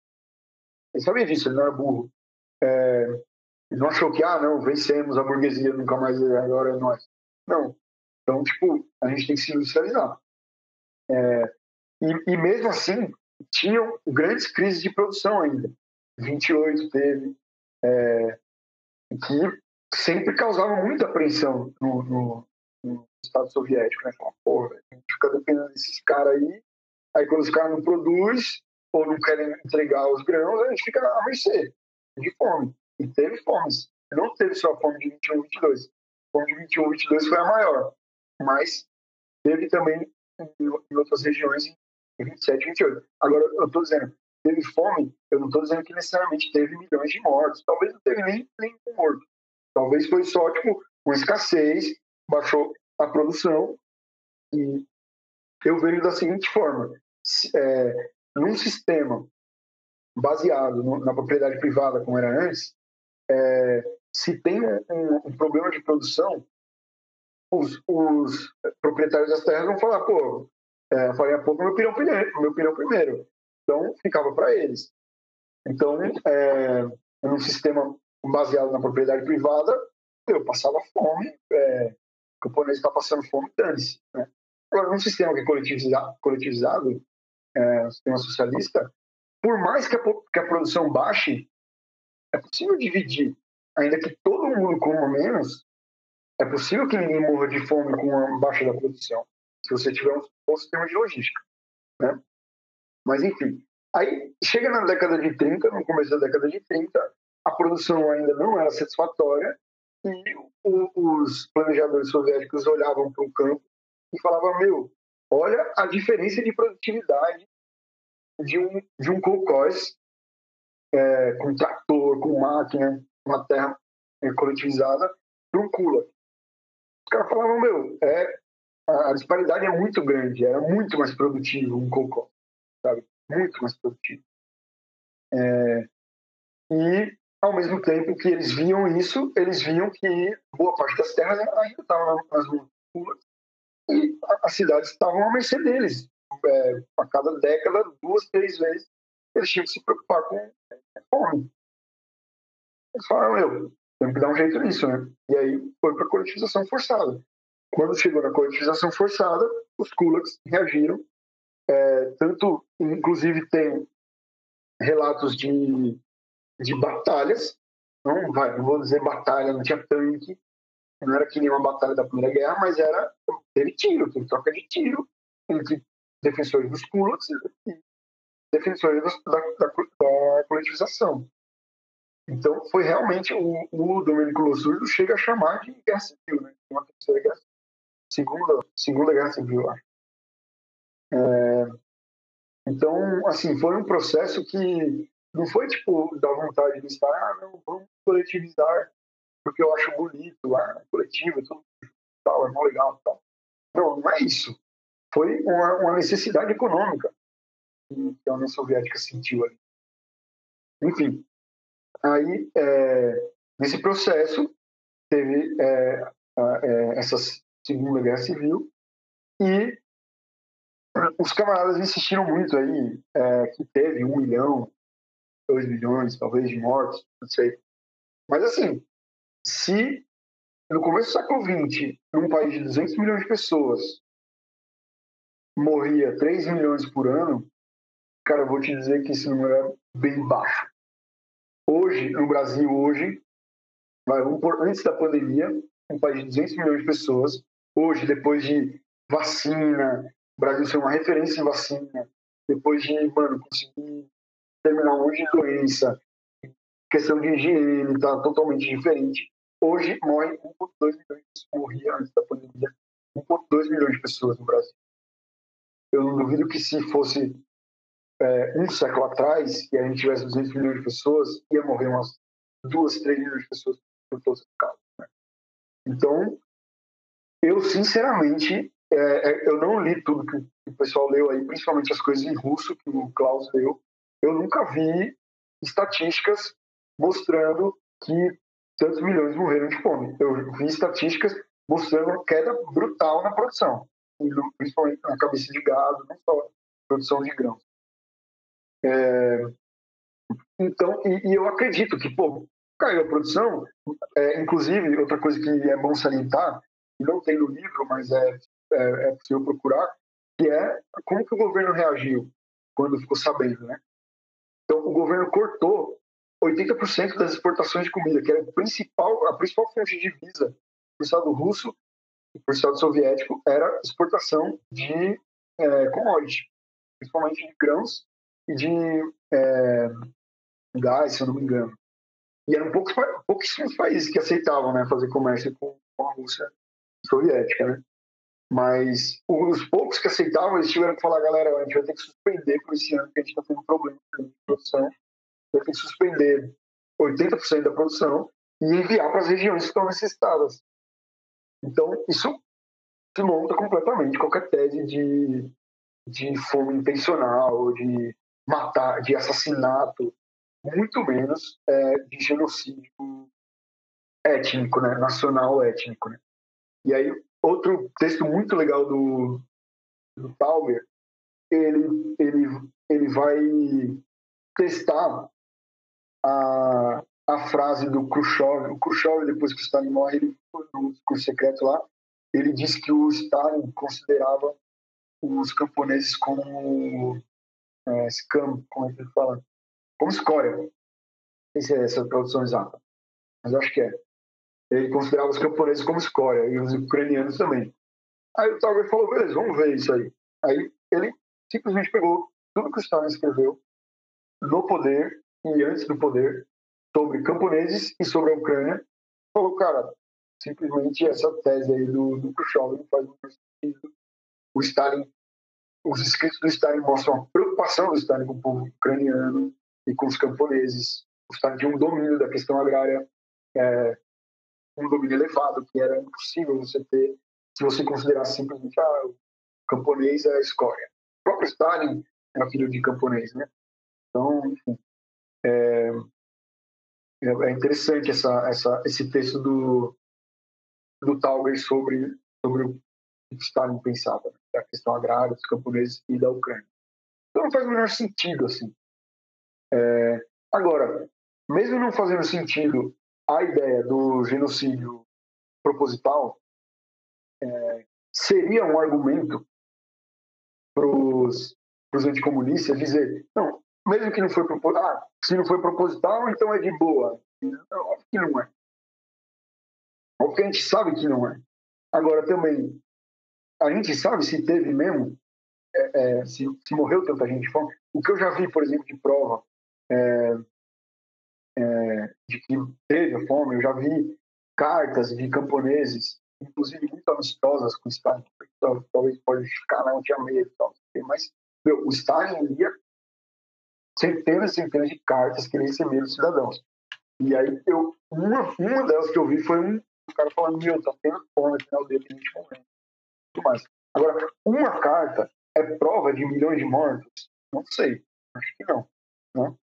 Mas, enfim. É... Nossa, me perdi um pouco aqui. Eu fui ler a mensagem do, do João pedindo para eu concluir. Então, é... Eu não sou muito acostumado com esse negócio de live.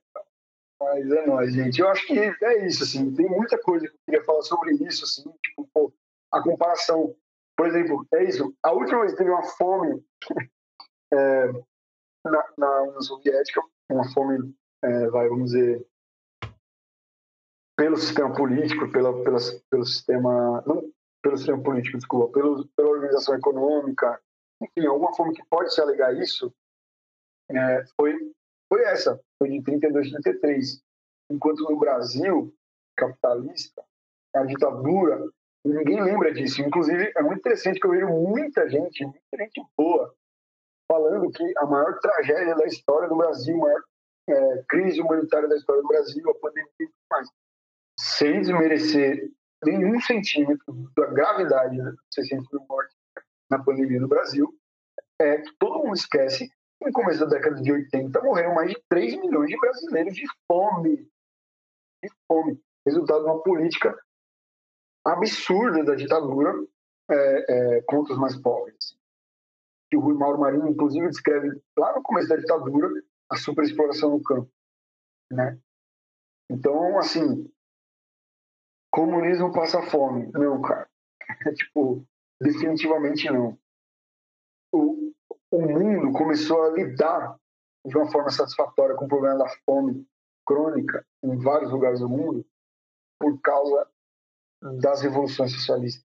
Por causa da Revolução de Outubro, começou a virar um pouco essa história e a fome passou a ser uma, uma preocupação de fato dos governos. Né?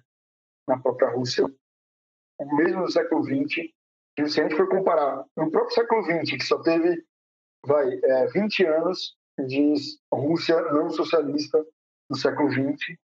É, morreu muito mais gente de fome na Rússia não socialista do que na Rússia. E na China, idem. Nos 50 primeiros anos do século XX, morreu muito mais gente de fome do que na China depois. Ao contrário, a China resolveu esse problema né, com o socialismo. Mas enfim, gente, é isso. Tem, teria muito mais coisa para falar. Mas eu não, eu, como eu não tenho muito costume com live, eu também não sei muito controlar o tempo. Mas é nóis, da hora, valeu pela oportunidade aí. Muito legal a live, muito bom estar fazendo esse tempo com vocês. Agradeço demais, uma satisfação enorme estar com esses dois cabeçudos aí, que eu gosto pra caramba de.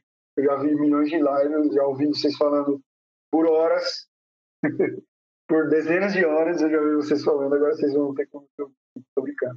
Já era.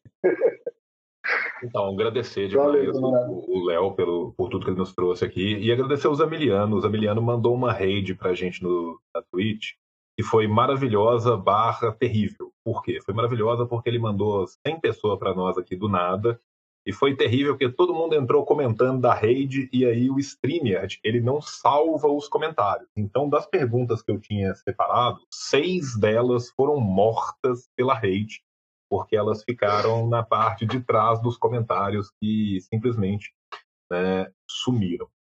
Aí eu vou colocar algumas das outras perguntas que, que ainda sobraram aqui para a gente falar super rapidinho. Lembrando né, que o Catarse é o catarse.me barra fascismo. Né? O livro chama Fraude, Fome e Fascismo. Vai estar lá à venda nos próximos 45 dias. Lembrando que você que está nos vendo pela Twitch, você pode usar o comando livro, o comando fraude, o comando fome ou o comando fascismo, e todos eles vão te levar direto para o livro. Tem o livro virtual, tem o livro físico, tem pacote com dois, tem pacote com mais, tem para todas as opções, tem com pôster, tem com marca pôster, tem com marca texto, tem sem nada, tem com tudo. Então nós estamos com todas as opções cobertas lá. E agradecendo demais a vocês. E nós estamos é, nós chegamos a 30% né, do, da nossa meta. A gente não tem nenhuma semana, a gente tem dois dias que a gente lançou o, o Qatar.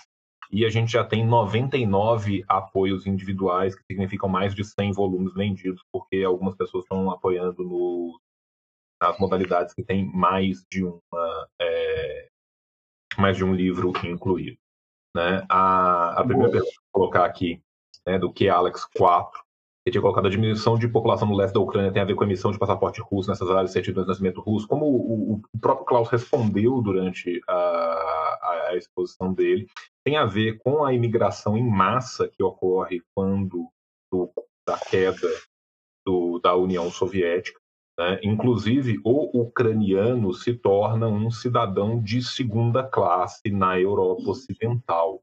Né? Qualquer pessoa que tiver convivido com brasileiros diaspóricos ou conhece estrangeiros que viveram, principalmente na Inglaterra, sabe que o cidadão do leste europeu, Inglaterra, Portugal, qualquer lugar da, da, da Europa Ocidental, o cidadão do leste europeu ele veio como mão de obra barata e foi considerado cidadão de segunda classe, não era brigado com os mesmos direitos que tinham os cidadãos locais e foram brutalmente explorados. Então essa ideia, esse sonho que foi vendido pelo Ocidente de chega aí, cola aqui, vai ser top, vai ser show, você vai ter tudo que a gente tem, era uma mentira, porque também no Ocidente 99% da população não tem tudo que eles têm. Né? Indo é, um pouco adiante aqui na, nas perguntas, e eu peço desculpas às pessoas que eu ia responder as perguntas e eu não pude responder. O Rafael mandou aqui, ó, o infame livro negro do comunismo usa basicamente as mesmas fontes do canalha do Conquest. Sim, usa as fontes do canalha do Conquest e de outros vários canalhas ao longo da história. Com a diferença. Conquest é um dos autores, não é? É um dos autores e é, e é, um dos canalhas que é usado à torta e direito, e a gente tem que lembrar que boa parte das fontes são fontes nazistas, quando não são fontes que são simplesmente aumentadas ao Deus dará. Né? O livro foi. O Total debate é muito com Conquest. Sim.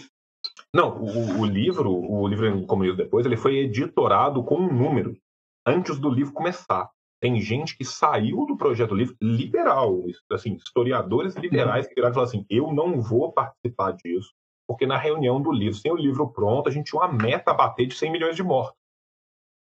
Tá? Isso, é, isso é uma entrevista de uma das pessoas que foi convidada a participar do livro. Né? Então, assim, você tem uma noção do, do tamanho da pataquada que era esta pequena palhaçada que foi feita. Lembrando que isso é uma das perguntas que foi feita, eu não sei se ela ainda está disponível. Tá, tá sim que é a pergunta do Daniel Faria, que ele perguntou, né, essas questões metodológicas sobre a contagem do número de mortes é abordado no livro. É, e é abordado de uma forma deliciosa. O Toro ele faz uma comparação com o método bizarro que é usado para elocubrar o número de mortes que não existe, com a região de Saskatchewan, no, no próprio Canadá. E ele mostra que a diferença, né, onde também teve problemas, é, problemas de, de, de alimentação no Canadá, levaria a, a, a, afirmar, pelo mesmo método, que um quarto da população de Saskatchewan tinha sido morta num genocídio canadense. Que ninguém nunca, jamais na história mencionou o genocídio canadense de Saskatchewan.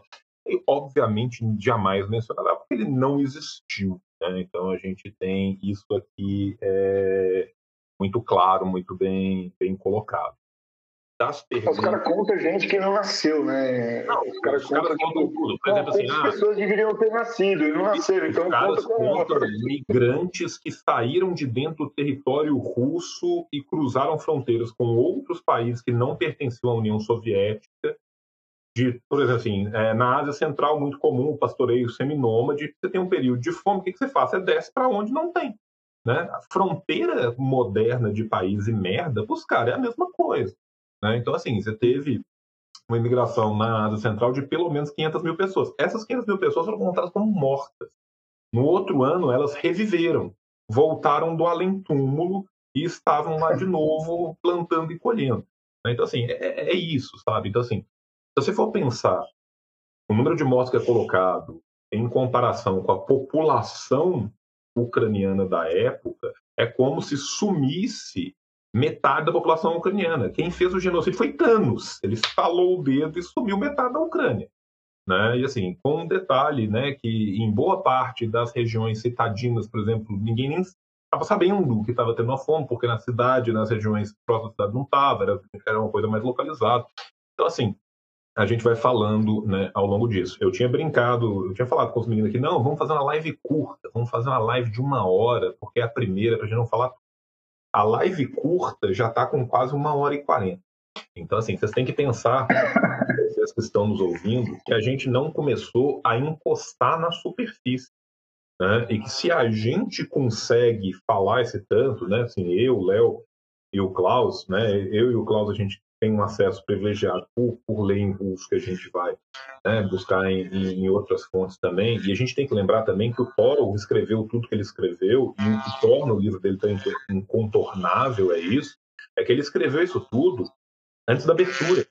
O Toro escreveu isso sem acesso a boa parte da documentação estatística. O que o Toro tinha acesso era a documentação jornalística da época, as fontes que eram, o cruzamento das fontes, vendo quem eram aquelas pessoas, de onde que elas saíram, qual foi o pagamento que foi dado àquelas pessoas, quais eram as ligações umbilicais daquelas pessoas com o nazifascismo, com o nacionalismo de extrema-direita ucraniano, com a CIA, com o Departamento de Estado estadunidense.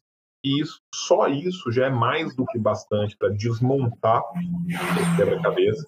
Né? E o Toto vai além e mostra como que isso permeia o, o, mundo acadêmico também nessa construção que tenta fazer tanto uma parte mais voltada ao grande público na imprensa jornalística, como uma parte voltada na imprensa é, acadêmica especializada.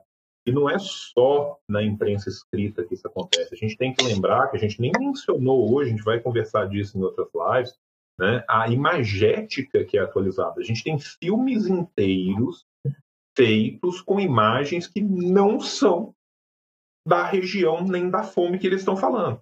Imagina a loucura, imagina a insanidade que seria eu virar e falar assim: vou fazer um filme sobre uma grande fome que teve no Colorado, nos Estados Unidos.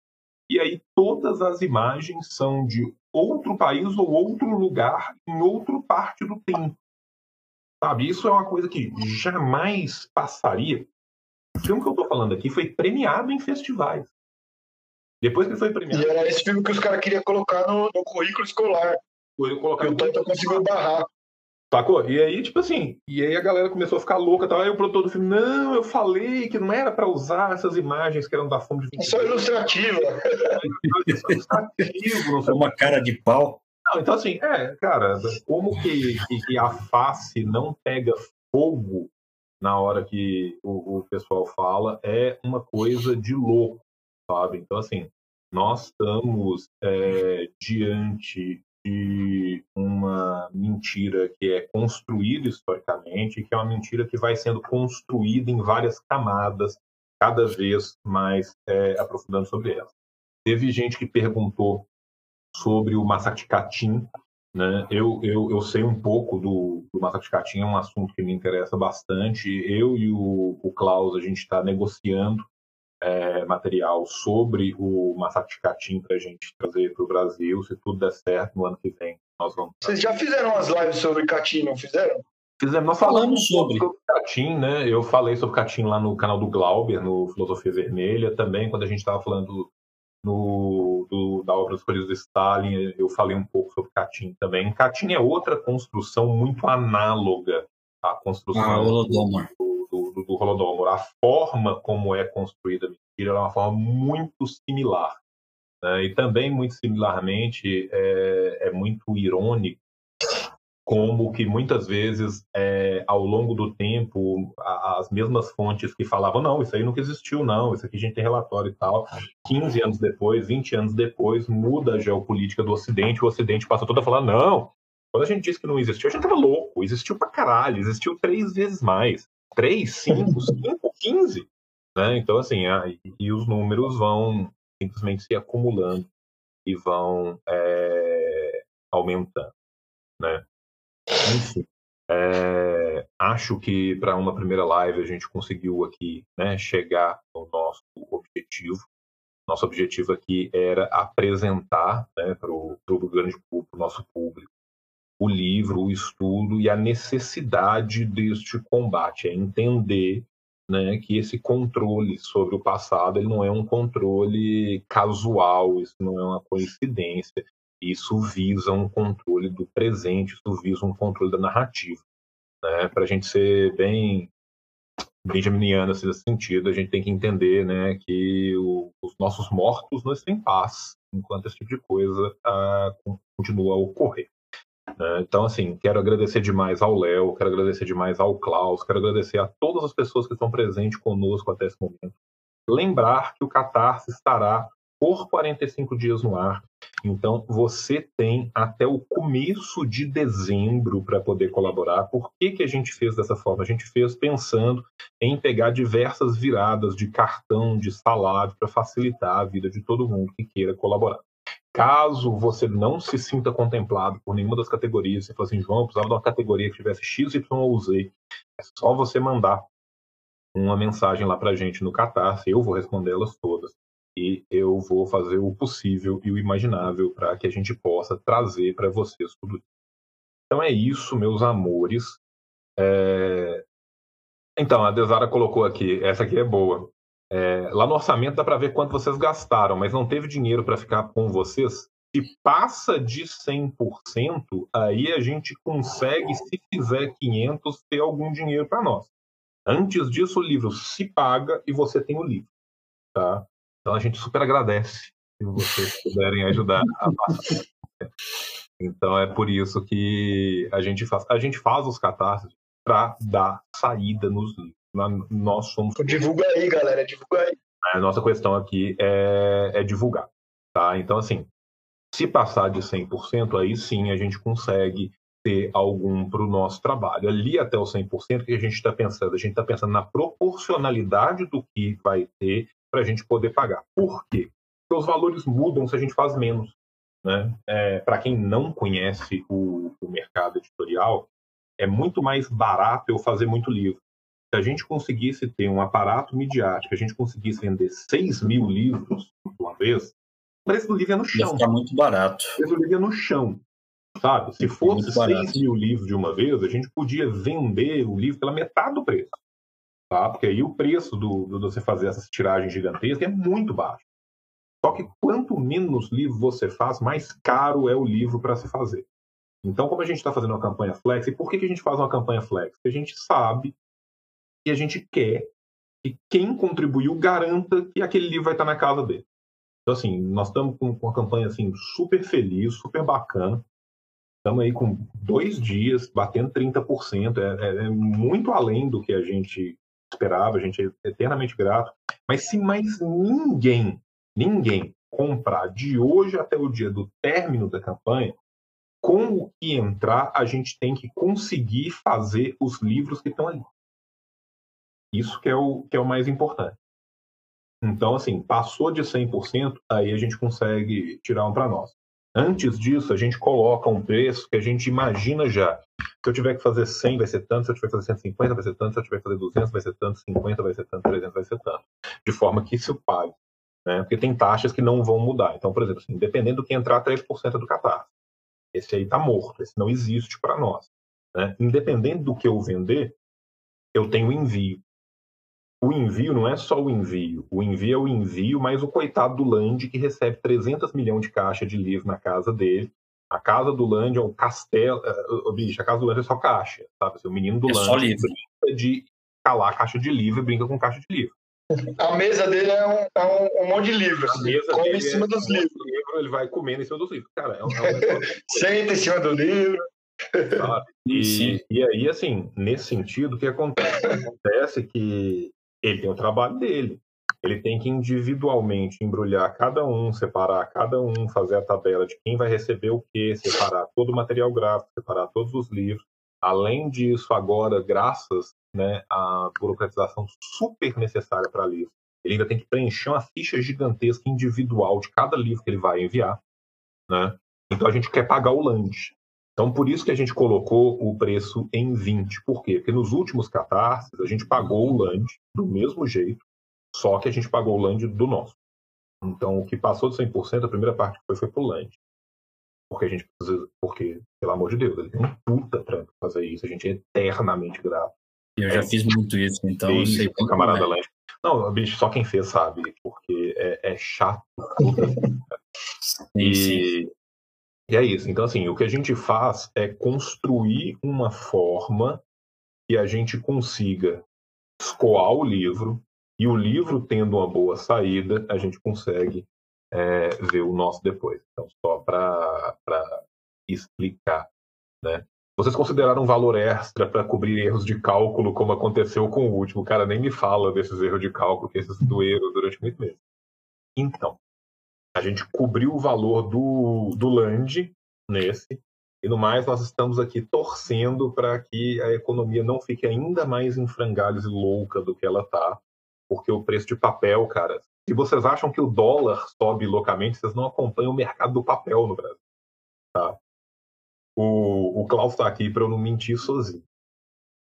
Do ano passado para cá, o papel que a gente usa, que é o papel bom, bonitinho, que você lê gostoso, não ficar com dor no olho, ele subiu 1.200. Papel. Tá? Então, assim, você imagina né, o, isso implica na produção toda. E não é só que ele subiu, ele subiu e ele sumiu. A gente já teve vários livros que ficaram parados na gráfica por motivos de acobou o papel. Sabe, a sua impressora. Não conseguem achar para comprar. Acobou o papel, você recebe mensagem, então, acabou o papel. Então, assim, é, a gente não vai imprimir em jornal, nem infelizmente podemos tatuar o livro em quem comprou. Então a gente fica também dependente dessa, dessa situação. Né? E, e aí é isso, né? A gente tem essas várias questões aí que estão. Né? E por isso, portanto, a gente agradece enormemente a todos vocês que participam. Né? E quem não puder contribuir com o livro, que puder contribuir na divulgação dos vídeos, do material de campanha, né? a gente também fica eternamente grato, porque a, a, nossa palavra é isso, é o nosso boca a boca, são as participações que a gente vai fazer nos vários lugares, e é isso que vai permitir né, que a gente possa lutar essa luta tão importante para debelar esse anticomunismo virulento e mentiroso, né, que é um ataque direto não só à nossa memória e aos nossos mortos, mas também ao nosso presente e à nossa construção de futuro. Então é isso, meus amores. Léo, muito obrigado pela presença. Klaus, muito obrigado pela presença. Primeira de muitas né? Você já pode preparar. O Léo falou que não está acostumado. No final desse catástrofe, ele não vai aguentar mais fazer esse tipo de coisa. Porque até dezembro ele vai fazer isso mais 732 vezes. Então, assim, já quero te dizer que você foi muito bem, tá? Você já está. Tá, porque você dispara a falar e ninguém te segura. Então você já é um dos nossos, entendeu? Tudo que você ouviu, você pegou e já, já, já consegue reciprocar. Já está perfeito, já. Já está super bem-vindo ao time, mandou bem demais. Klaus, é, né, cara? O Klaus Klaus sempre vira e fala, o Klaus é, é um mentiroso contumaz, coitado. Ele vira para mim e fala assim, não, escrevi umas poucas coisinhas, só quero mencionar umas coisinhas e tal. Né? E aí o Klaus vai dar aquela aula de historiografia e fala assim, então, eu quero citar 38 escritores do, do, do, do, do Tadjiquistão que eu li na última né? e, e, é esse espetáculo que vocês sempre estão presenciando aí. Então, beijo no coração de vocês. Contribuam com cartaz. Valeu, valeu, valeu. Tchau vocês todos na boca. E até a próxima. Tchau, tchau! Falou!